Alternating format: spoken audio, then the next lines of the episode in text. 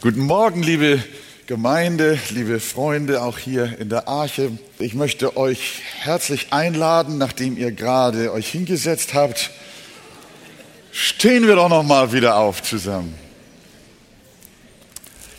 Wir haben heute den Abschnitt aus 1. Korinther 1 und da die Verse 18 bis 25. Denn das Wort vom Kreuz ist eine Torheit denen, die verloren gehen. Uns aber, die wir gerettet werden, ist es eine Kraft Gottes.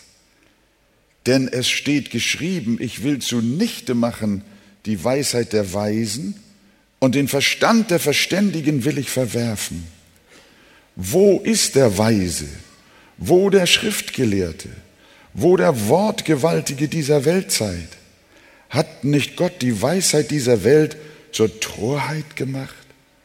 Denn weil die Welt durch ihre Weisheit Gott in seiner Weisheit nicht erkannte, gefiel es Gott, durch die Torheit der Verkündigung diejenigen zu retten, die glauben.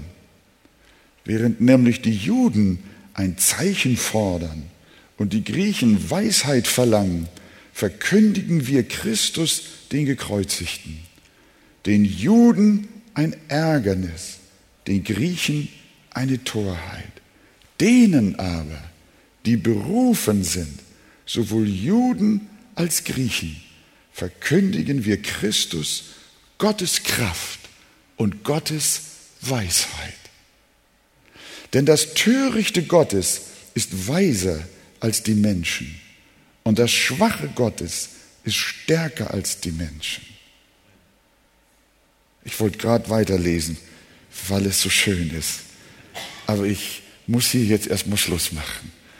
Wir nehmen Platz miteinander und ich lade euch ein, mit eurer Bibel zusammen und auch mit einem betenden Herzen die Betrachtung zu verfolgen.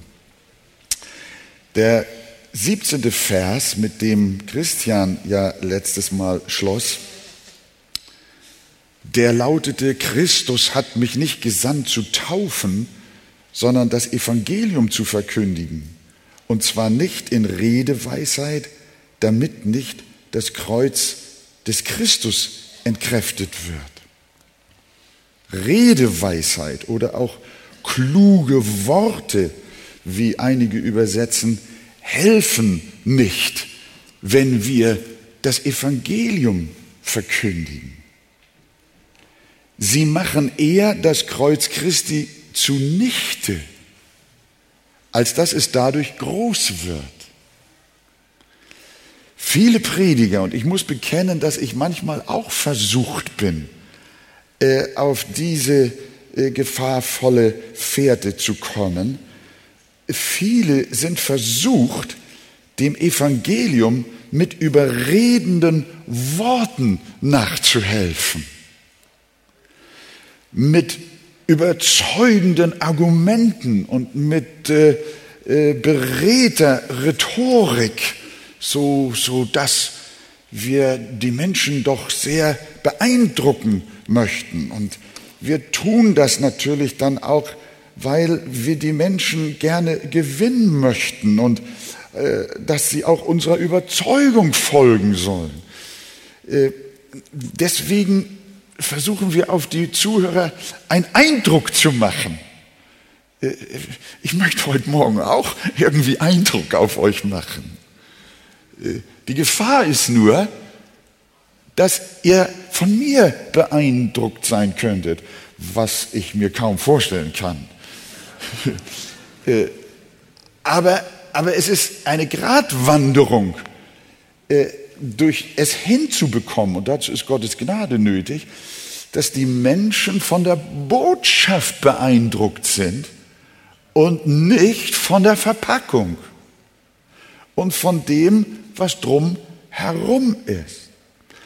Und ich weiß, wir haben manchmal auch so einen Fimmel, dass wir die Leute gern denken lassen, äh, wenn so kluge Leute reinkommen, oh, wir haben auch Akademiker in unserer Gemeinde.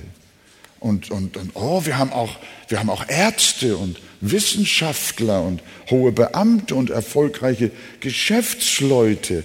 Also, das Evangelium spricht auch kluge Leute an. Und dann machen wir so einen auf intellektuell, ne? Äh, auf, auf, auf gebildet und auf wissenschaftlich und auf klug und weise. Und ihr müsst nicht, wenn ihr hier reinkommt, denken, ihr kommt zu einem Club der Hilfsschüler und der, der, der, der Dummen. Ne? Also ihr müsst wissen, hier sind alles kluge Leute auch, die verstehen was vom Leben. Diese Gefahr ist immer da, dass wir ähm, und die Menschen, die Christus nicht kennen, auf dieser Ebene irgendwie ansprechen möchten. Aber da liegen Gefahren. Und Paulus, er lehnt es ab, auf dieser Ebene anzusetzen. Er sagt in Vers 18, denn das Wort vom Kreuz ist eine Torheit. Daran kann man nichts ändern. Für die, die verloren gehen. Das Wort vom Kreuz können wir intellektuell noch so gescheit verpacken. Es bleibt für Unerrettete immer und ausschließlich eine Torheit. Wenn jemand hier reinkommt, ist ungläubig, kennt Jesus nicht, hat keine persönliche Beziehung zu ihm, für ihn sind das böhmische Berge. Für ihn, für die, für die Menschen ist es, ist es Unsinn, zumindest absonderlich und unverständlich. Und da hilft es auch nichts, wenn wir vor unseren Zuhörern das Kreuz versuchen schön zu reden. Es ist und bleibt eine Torheit. Sie halten es für Unsinn. Torheit in ihren Augen. Ich will das versuchen, einem vielleicht zu platten Beispiel mal zu erklären. Niemand kann einem Esel die Sterne erklären. Den Orion und all die anderen schönen Sachen. Oh, guck mal da, kannst du sehen? Das ist der Saturn, das ist der Mond und das ist die Venus und Das wird nicht möglich sein. Wenn du es geschafft hast, dass der Esel wenigstens mal nach oben schaut, dann frisst er doch schon wieder Gras, nicht wahr? Das, das, das, und wenn du anfängst, ihm Sonne und Mond zu erläutern, äh, das hilft nicht. Und du stehst da, Mensch, denkst du, wie bringe ich dem Esel unser Sonnensystem bei? Dann fängst du bestimmt an, den Esel mit schönen Worten zu überzeugen, mit intelligenten und überzeugenden Worten. Dann so sagst du dir, wird der Esel besser verstehen, wenn ich das noch wesentlich besser ausschmücke und besser und klüger darstelle? Natürlich nicht. Und genauso wenig wird ein Verlorener das Evangelium besser verstehen, wenn du es ihm wohlklingender, einleuchtender oder nachvollziehbarer erklärst. Das Problem ist, dass zwischen dem Evangelium und den Gottlosen unüberwindbare Welten liegen. Du, es ist so, Flugzeuge sollen sich ja nicht begegnen, dass sie nicht zusammenstoßen. Aber wenn zwei Flugzeuge auf unterschiedlicher Ebene versuchen einander zu treffen, werden sie sich nicht treffen, weil die Ebenen nicht stimmen. Paulus sagt, das ist bitte keine, keine Beleidigung jetzt für Menschen, die nicht an Christus glauben. Das ist nicht. Auch dieser Gebrauch mit dem Esel, die Bibel gebraucht noch viel, viel drastischere Worte, um Menschen zu bezeichnen, die in ihrer Gottlosigkeit also äh, da, dahin leben. Deswegen bin ich nicht böse zu Menschen. Aber Paulus sagt, der natürliche Mensch, also der ungläubige, unerrettete Mensch, der vernimmt nichts vom Geist Gottes. Und jetzt kommt wieder das Wort, schreibt er im zweiten Kapitel. Es ist ihm eine Torheit. Er kann es nicht erkennen, denn es muss geistlich beurteilt sein. Wenn, jetzt, wenn, wenn Menschen hier sind heute Morgen, die das Evangelium nicht bejahen können, die es, die es für eine Torheit halten, die es für Unsinn halten, dann, dann hilft es nicht, wenn ich es versuche mit allen Tricks und Raffinessen und mit aller Geschicklichkeit und Überzeugungskunst, es ihnen zu erklären. Weil die Bibel sagt, der Mensch in seiner natürlichen Situation, der natürliche Mensch, hat keine Kapazität, das Evangelium zu verstehen und es aufzunehmen. Er vernimmt nichts, er ist taub, er ist stumm, er vernimmt nichts vom Geist Gottes. Es ist ihm eine Torheit und er kann es nicht erkennen. Und jetzt kommt der nächste Satz, der heißt, denn es muss geistlich beurteilt werden. Da ist, da ist der Heilige Geist nötig. Das Evangelium ist nicht eine Erkenntnis auf der Grundlage des Intellekts, sondern das Evangelium ist Offenbarung. Und wenn es dir nicht offenbart wird, dann nützt aller intellektuelle Versuch nichts, es dir nahezubringen, dass du es verstehst. Und deswegen ist das Wort vom Kreuz und bleibt eine Torheit. Sehen Sie das? Darum empfindet jeder Unwiedergeborene das Wort vom Kreuz als Stuss, als Unsinn, als Idiotie. So könnte man es nämlich auch übersetzen. Die Konsequenz, die Paulus daraus zog, beschreibt er im nächsten Kapitel, auch in Kapitel 2. Das geht ineinander über. Ich will jetzt nicht vorgreifen, Christian, aber äh, ist, der Text lässt mir keine Wahl. Da, da sagt der Apostel, so bin auch ich, meine Brüder. Also was zieht Paulus für eine Konsequenz aus, dieser, aus diesem Faktum, das ich euch eben beschrieben habe? Er sagt, so bin auch ich, meine Brüder, als ich zu euch gekommen bin, nicht in hervorragender Rede oder Weisheit zu euch gekommen, um das Zeugnis Gottes zu verkündigen. Und meine Rede und meine Verkündigung bestand nicht in überredenden Worten menschlicher Weisheit, sondern in Erweisung des Geistes und der Kraft. Er setzte also nicht auf schöne, beeindruckende Worte, sondern er vertraute der Kraft des schlichten Evangeliums, die die verfinsterten Gehirne der Menschen erleuchtet und umwandelt.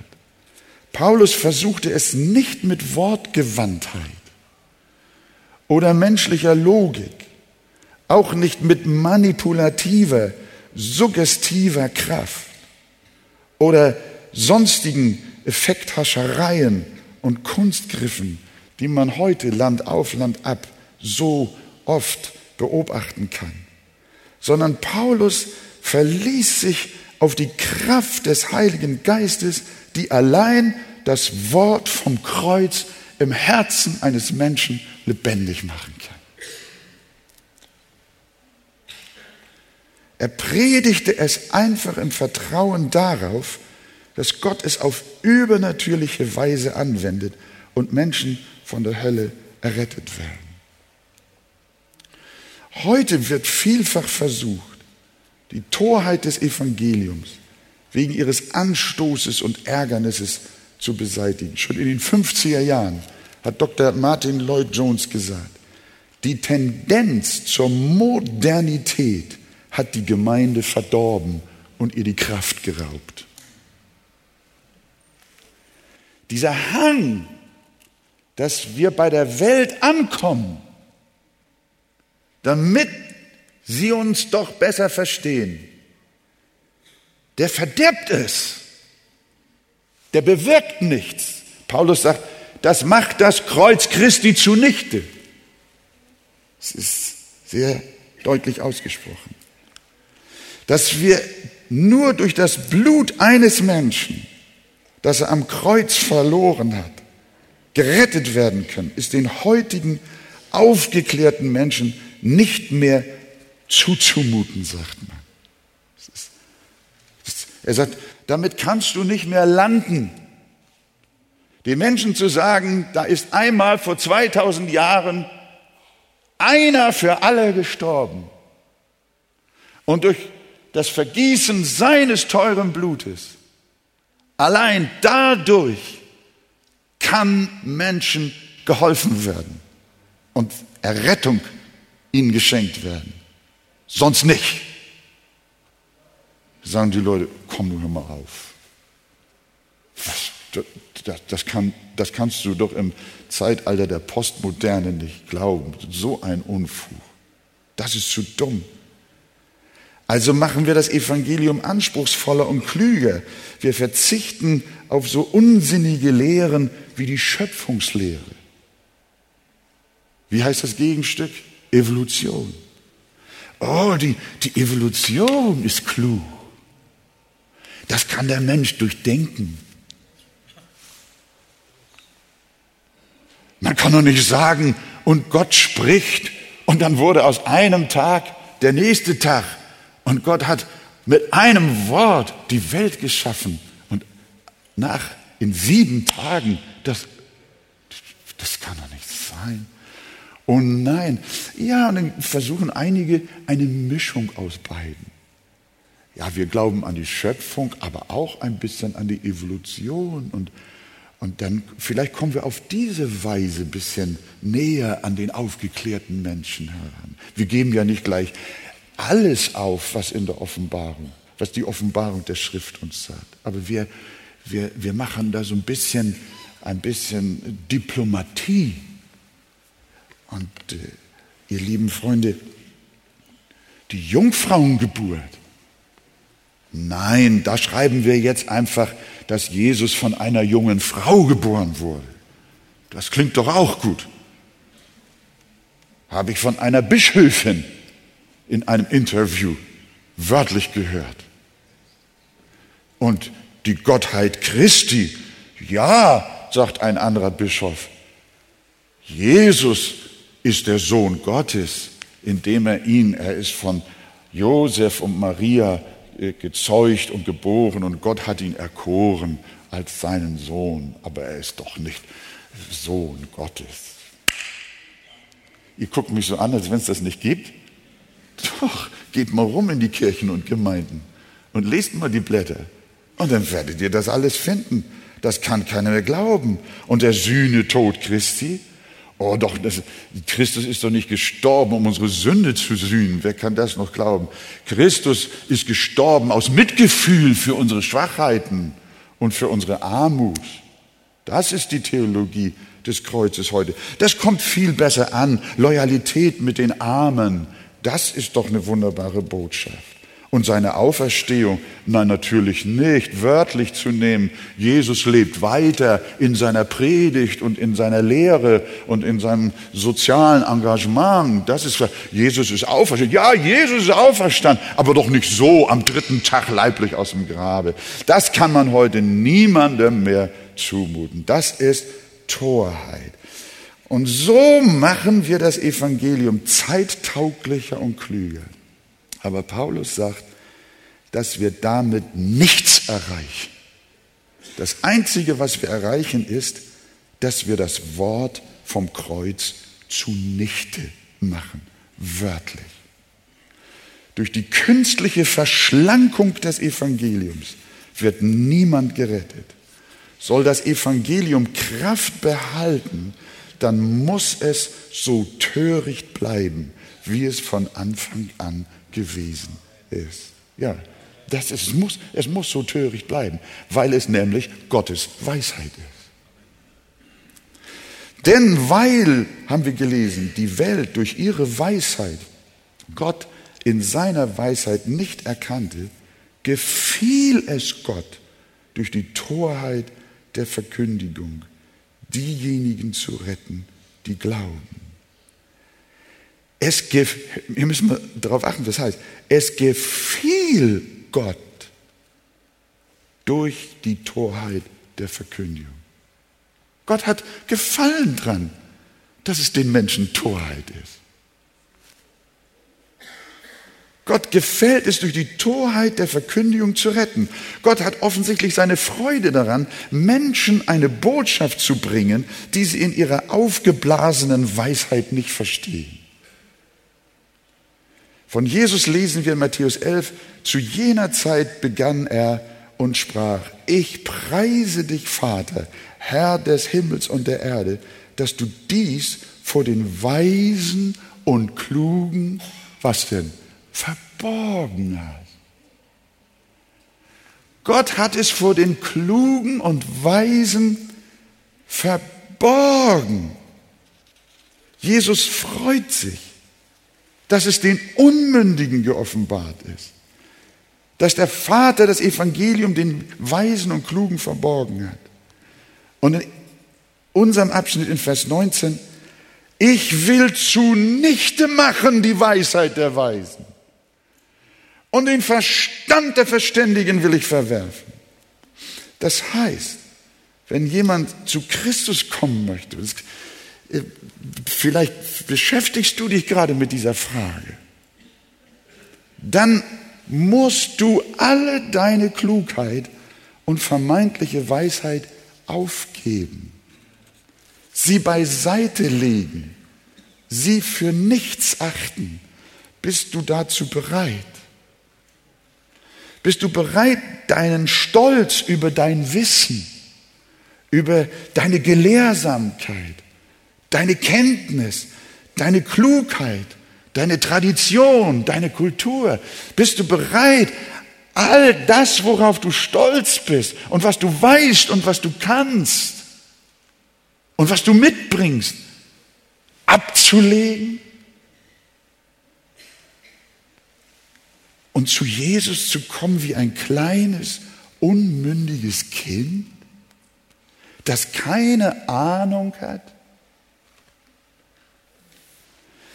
Wenn du aber die Botschaft des Evangeliums weiter an deiner Überlegenheit messen willst, dann gehörst du, hör mal, das ist, was Paulus hier sagt, dann gehörst du zu den Verlorenen. Menschen, die das Evangelium an ihrer Klugheit messen, die gehören zu den Verlorenen. Das Wort vom Kreuz ist eine Torheit denen, die verloren gehen.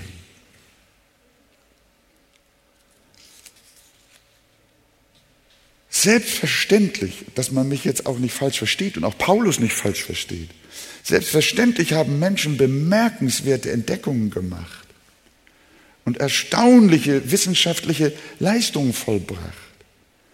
Ich kann das jetzt nicht alles aufzählen in der Technik, in der Technologie, in der Medizin und auf vielen anderen Wissensgebieten. Paulus ist nicht bildungsfeindlich. Wir Christen haben auch nicht auf alles eine Antwort, wie zum Beispiel in den Bereichen der Physik, der Mathematik und der Elektronik. Es gibt Menschen, die auf diesen Feldern begabter sind als mancher Christ. Das ist wahr. Es gibt klügere Leute als Christen. Es gibt kluge Christen. Aber es gibt in der Welt klügere Menschen als Christen. In auf ihren Wissensgebieten wie der Mathematik, der Chemie und äh, sonstigen äh, äh, Bereichen. Das ist unbestritten. Aber, und jetzt hören wir, wenn wir Antworten auf das Leben suchen, woher wir kommen, wer wir sind und wohin wir gehen, dann kann uns menschliches Wissen nicht helfen. Wenn es um die Gottesfrage geht und um die Heilsfrage, um unsere Hoffnung, um die Frage des ewigen Lebens, Da hat menschliche Intelligenz keine Antwort.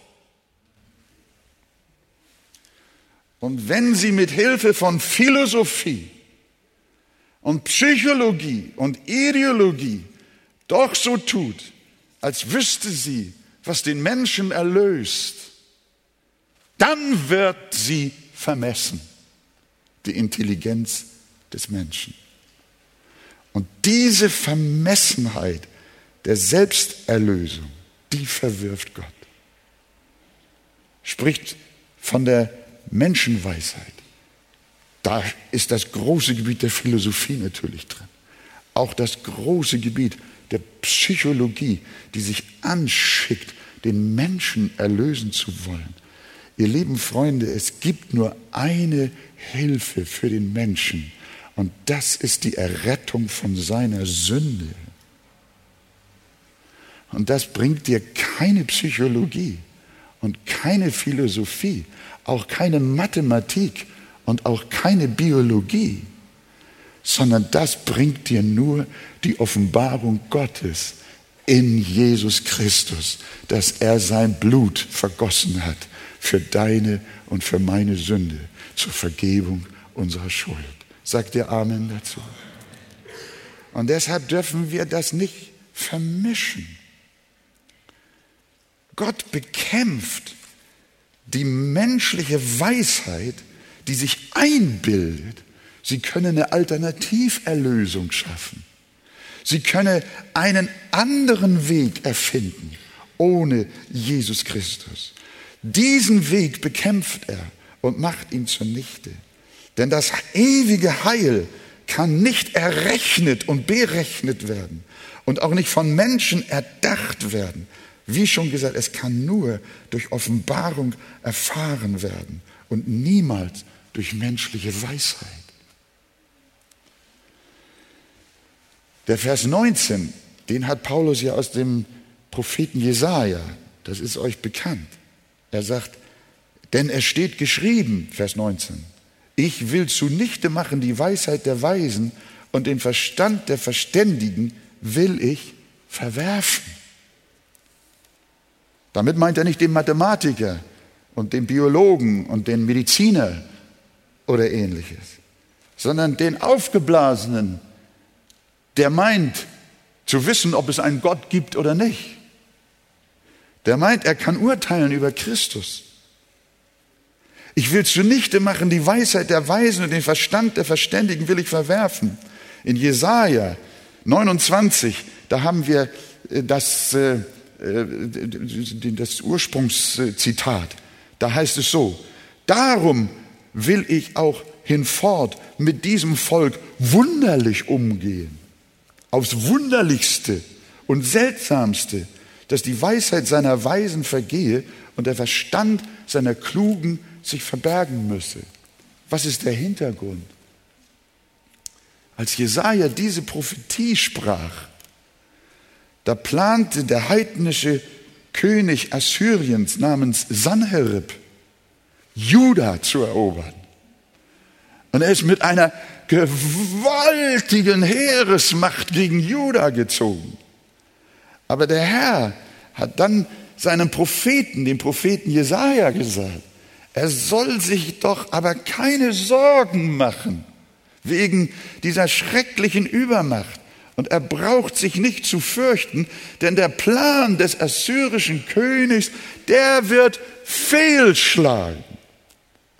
Aber dies würde nicht aufgrund der Kraft von Judas Verteidigungsarmee und von His, König Hiskias kluger Verteidigungsstrategie geschehen, sondern Juda, so ist die Verheißung, würde einzig durch Gottes Kraft ohne jedes menschliche Zutun gerettet werden. Und was passierte? Gott sandte einen einzigen Engel vom Himmel und schlug 185.000 Assyrer. Und Hiskia und die jüdische Armee steht da und guckt ganz komisch.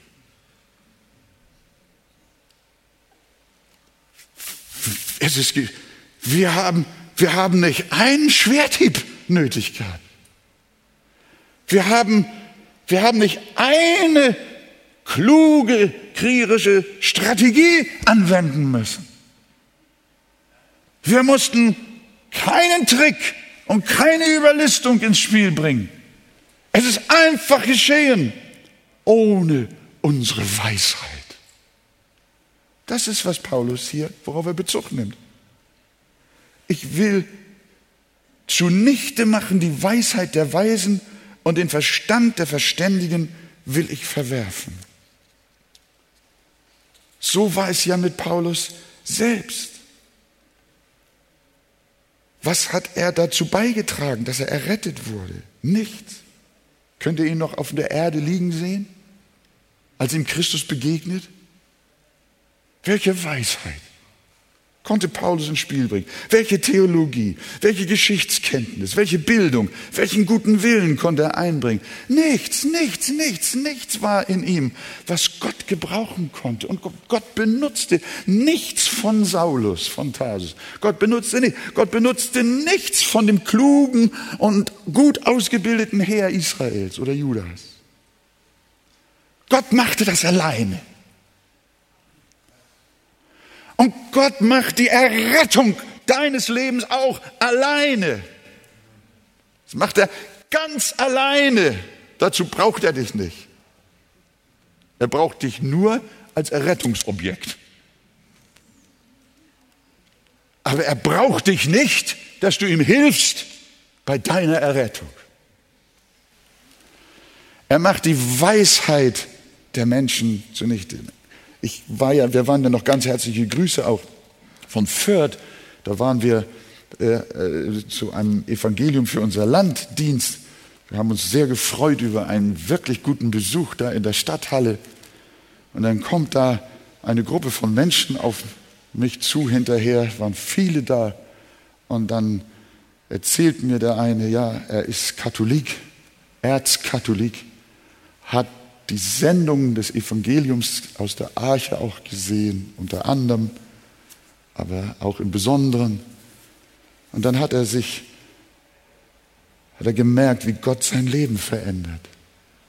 Und dann hat er sich die Predigt runtergeladen, die er im Fernsehen gehört hat in der nächsten darauffolgenden Woche von unserem Arche-Internet. Und dann äh, ist er mit der Predigt zu seinem Priester gegangen.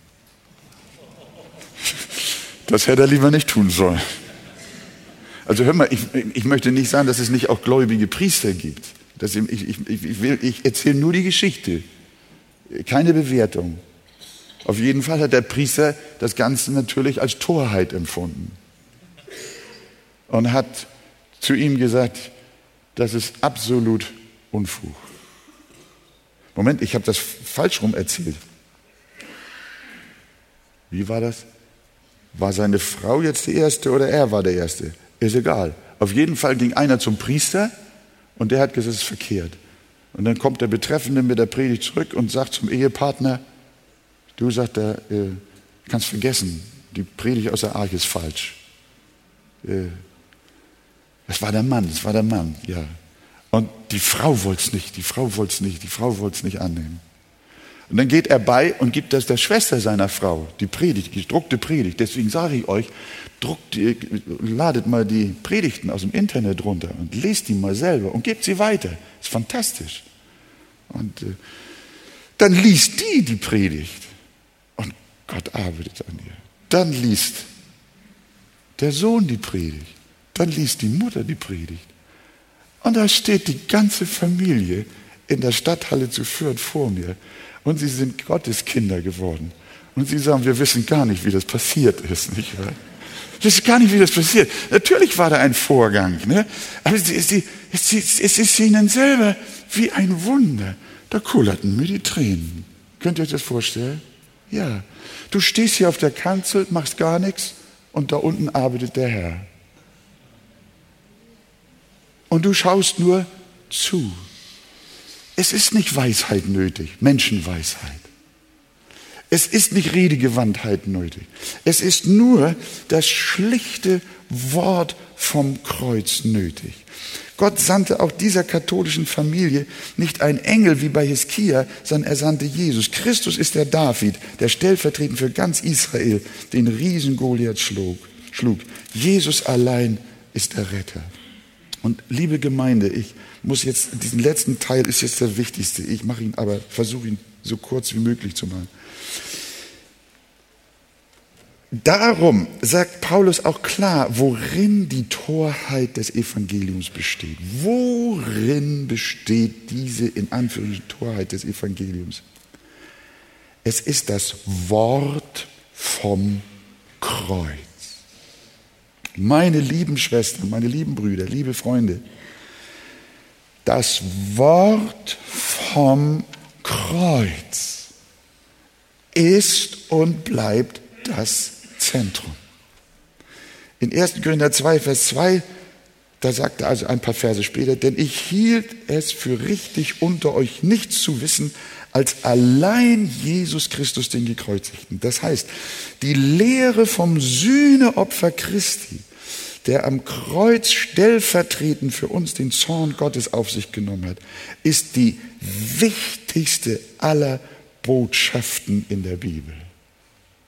Sie ist die Achse, um die sich alle Schrift dreht. Das müsst ihr auch wissen, wenn ihr zur Arche kommt. Die Hauptbotschaft der Arche ist Christus der Gekreuzigte. Hier hört ihr das Evangelium. Und wenn ihr noch etwas anderes hört, dann hört ihr nur das, was auf dieser Wahrheit möglicherweise aufbaut. Das Kreuz ist die Achse, um die sich alle Schrift dreht. Und dieses Wort vom Kreuz ist das einzige Wort, das es auf der Welt gibt, durch das Menschen gerettet werden. Und darum müssen wir an der Torheit des Evangeliums festhalten. Denn das Törichte Gottes, Vers 25, ist weiser als die Menschen. Und das Schwache Gottes ist stärker als die Menschen. Lass die Menschen mit ihrer Weisheit und ihrer Klugheit kommen. Äh, das Schwache Gottes ist stärker als das, was sie haben. Oh, ich habe sogar auch Christen sagen hören, man kann doch nicht immer vom Kreuz reden. Habe ich auch schon mal in unseren Räumen gemacht. Ja, man kann doch nicht immer nur vom Kreuz reden. Das wirkt doch langsam abgegriffen. Man muss doch auch mal was anderes predigen. Gewiss, obwohl das Evangelium töricht ist, ist es doch nicht einsilbig oder eintönig. Es ist wie ein Diamant, den du dir von vielen Seiten anschauen kannst und immer neue Facetten entdeckst. Aber es ist immer der gleiche Edelstein. Du kannst bezüglich des Kreuzes über die Vergebung sprechen, über die Menschwerdung Christi, über die Liebe, über die Gnade, über die Erwählung, die Rechtfertigung, die Versöhnung, die Annahme, die Kindschaft, die Heiligung, die Vollendung, die Auferstehung, die Wiederkunft und Herrlichkeit. Und doch handelt es sich immer nur um das eine Wort vom Kreuz. Es ist das Wort vom Kreuz, durch das wir leben. Christus starb für unsere Sünden. Wenn es diesen Satz nicht gäbe, wären wir verloren. Wisst ihr das? Christus starb für unsere Sünden ist der wichtigste Satz, den jemals einer gesprochen hat, beziehungsweise die Tatsache, auf die jemals einer, wenn es das nicht gegeben hätte, dann wäre alles umsonst. Wir wären alle auf dem Weg zur Hölle. Jerry Bridge schrieb, das Evangelium ist nicht nur eine wichtige Botschaft, sondern die allein entscheidende Botschaft in der gesamten Menschheitsgeschichte. Und trotzdem geht man in der Christenheit so lax mit dieser Lehre vom Kreuz um. Martin Luther hat gesagt, dass ihm das Kreuz jeden Tag so real und lebendig ist, als wäre Christus erst gestern für ihn gestorben. Das muss man sich mal vorstellen. Es gibt keinen Tag, an dem wir gut genug für Gott waren. Das haben wir gestern beim Hauskreisleitertag auch so eindrücklich gehört. Es gibt keinen Tag, an dem wir für Gott gut genug sind, dass wir das Kreuz nicht bräuchten. Es gibt keinen Tag, an dem wir nicht das Blut Jesu zur Vergebung unserer Sünde bräuchten. Wir leben durch das Wort vom Kreuz. Allein in Christus, dem Gekreuzigten, liegt unsere Hoffnung, unsere Freude, unser Friede, unsere Erfüllung. Und darum, liebe Gemeinde, wollen wir uns von nichts und niemand das Evangelium rauben lassen.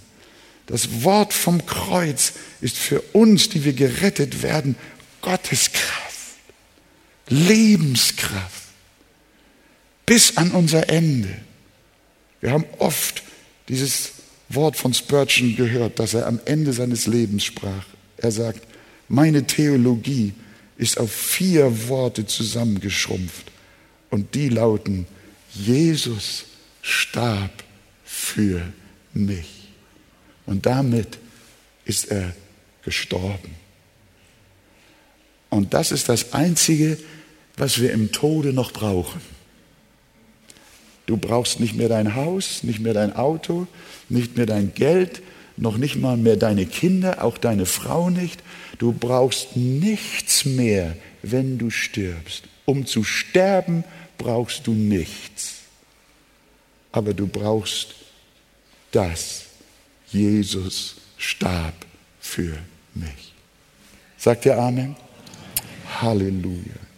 Wie köstlich muss es sein, wenn man absolut schwach geworden ist und nichts mehr kann, sich dann einfach ins Kissen fallen zu lassen und Frieden und Ruhe zu finden in den Worten, Jesus, du starbst für mich. Danke. Das ist genug für mich. Wohl dem, der so sterben kann. Das erinnert mich an Brunhilde Gerhard Christian hat es erwähnt. Brunhilde, sie ist 62 Jahre mit dieser Gemeinde zusammen. Sie ist immer den Weg mit dem Heiland gegangen. Und sie hat an ihm gehalten, festgehalten bis zum Ende. Und Gott hat das so geführt, dass wir dann am Donnerstag mit Gertrud und Gerhard an ihrem Bett waren. Sie hatte keine Kraft mehr. Aber wir spürten, sie ruhte in den Frieden ihres Erlösers. Und dann setzte der Atem aus. Noch einmal schnappte sie Luft. Aber dann gab sie auf. So wie Jesus sagte, ich befehle meinen Geist in deine Hände. Das ist das Kreuz. Wir ruhen auf dem Kreuz, in den Armen Jesu dem, der für unsere Sünden gestorben ist. Das Wort vom Kreuz ist eine Torheit denen, die verloren gehen. Aber uns ist es eine Gotteskraft. Es ist das Wichtigste in unserem Leben, zu lernen, auf das Kreuz zu vertrauen, sich auf den Gekreuzigten zu werfen. Lerne dich nicht auf dein gutes Leben zu verlassen eine TV-Zuschauerin schrieb uns, dass sie immer ehrenwert gelebt habe und dass Gott das doch honorieren müsste.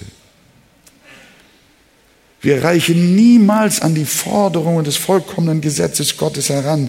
Selbst der allerbeste Mensch mit den meisten guten Taten, selbst der Weltmeister der guten Werke, kann vor Gott nicht bestehen. Er bleibt meilenweit davon entfernt, der Gerechtigkeit Gottes zu genügen. Und darum, mein Freund, verlass dich nicht auf dein anständiges Leben, auf deine ehrenamtlichen Tätigkeiten, auf deine Kirchen- oder Gemeindemitgliedschaft. Verlass dich auch nicht auf deine Taufe, sondern setze dein Vertrauen nur allein auf Jesus Christus, den Gekreuzigten. Darum ist das Wort vom Kreuz von allerhöchster, ja von entscheidender Bedeutung. Denn je näher das Ende kommt, desto bohrender die Frage nach der Ewigkeit. Was wird mir mit mir geschehen, wenn ich sterbe? Wie oft habe ich dann aus dem Mund von Christen die ängstliche Frage gehört, wird Gott auch mit mir zufrieden sein? Wird es ausreichen, wenn ich vor dem Herrn stehe? Ich sage dir, es wird nicht ausreichen. Gott ist nur mit einem einzigen zufrieden und das ist mit Jesus. Mit Jesus allein. Mit ihm ist er zufrieden. Und nur ist das Schöne, dass dieser Christus am Kreuz von Golgatha all unseren Schaden auf sich genommen hat all unsere Defizite, alle unsere Sünden und Ungerechtigkeit und hat uns mit seiner Gerechtigkeit gekleidet, dass wir sagen können, er ist unser Friede, er ist unsere Erlösung, er ist unsere Gerechtigkeit. Und damit können wir vor Gott bestehen, wenn wir zum Himmel werden eingehen. Das, ihr Lieben, ist Paulus Anliegen in diesem Abschnitt. Das ist das, was er den Korinthern erstmal sagt, bevor er zu all den anderen Fragen kommt. Wir kommen auch noch dazu. Aber, aber das, was später kommt, würde alles umsonst sein, wenn nicht dieses Fundament gelegt wird. Auch noch in Kapitel 2 befasst sich der Apostel in seinem Brief an die Korinther erstmal mit dem Kreuz, dem Kreuz von Golgatha mit Jesus, dem Erlöser. Und wenn das nicht ist, wenn der Knopf nicht richtig geknüpft ist, kannst du knöpfen, wie du willst. Dein ganzes Leben geht daneben. Aber wenn du das so in deinem Herzen durch die Offenbarung der Gnade Gottes empfangen hast, dass du täglich mit Jesus lebst, morgens, wenn du aufwachst, weißt du, mein Leben wird gehalten durch die vergebende Gnade. Heute werde ich viele Fehler machen, viele Sünden begehen. Ich werde viel Falsches tun und Gott nicht gefallen. Obwohl ich mich bemühe, es zu tun, aber ich weiß jetzt schon, mein Leben ist geborgen im Blut Jesu. Und wenn du dich abends niederlegst, dann ist wieder das Evangelium, deine Liebe, deine Freude, dein Glück und deine Geborgenheit. Übe diesen Glauben schon in deiner Jugend ein. Wache jeden Morgen damit auf, lege dich jeden Abend mit ihm hin. Lebe mit dem Kreuz im Zentrum deines Denkens. Ich freue mich sehr darüber, dass wir ein Buch von C.J. Mahaney, der ja unser Konferenzredner sein wird, der hat ein Buch geschrieben unter dem Titel Living the Cross-Centered Life. Dieses Buch ist jetzt übersetzt in die deutsche Sprache und die Arche gibt dieses Buch raus. Es geht jetzt in den Druck, Titus organisiert das und geht in den Druck und wird zur Konferenz, so Gott will, noch fertig sein. Vielleicht ein paar Tage vorher. Dieses Buch, das müsst ihr sofort vergreifen. Living the Cross-Centered Life. Wir haben die deutsche Überschrift genannt. Leben mit dem Kreuz im Zentrum. Paulus, hier ist es. Das ist, was du uns sagst. Das ist unser Leben, unsere Qualität. Denn das Wort vom Kreuz ist denen, die gerettet werden, eine Gotteskraft. Und in Vers 24, denen aber, die berufen sind, predigen wir Christus als Gottes Kraft und Gottes Weisheit in Jesu Namen. Der Herr helfe uns allen, mit dem Kreuz und durch das Kreuz in Jesus Christus zu leben. Halleluja. Amen.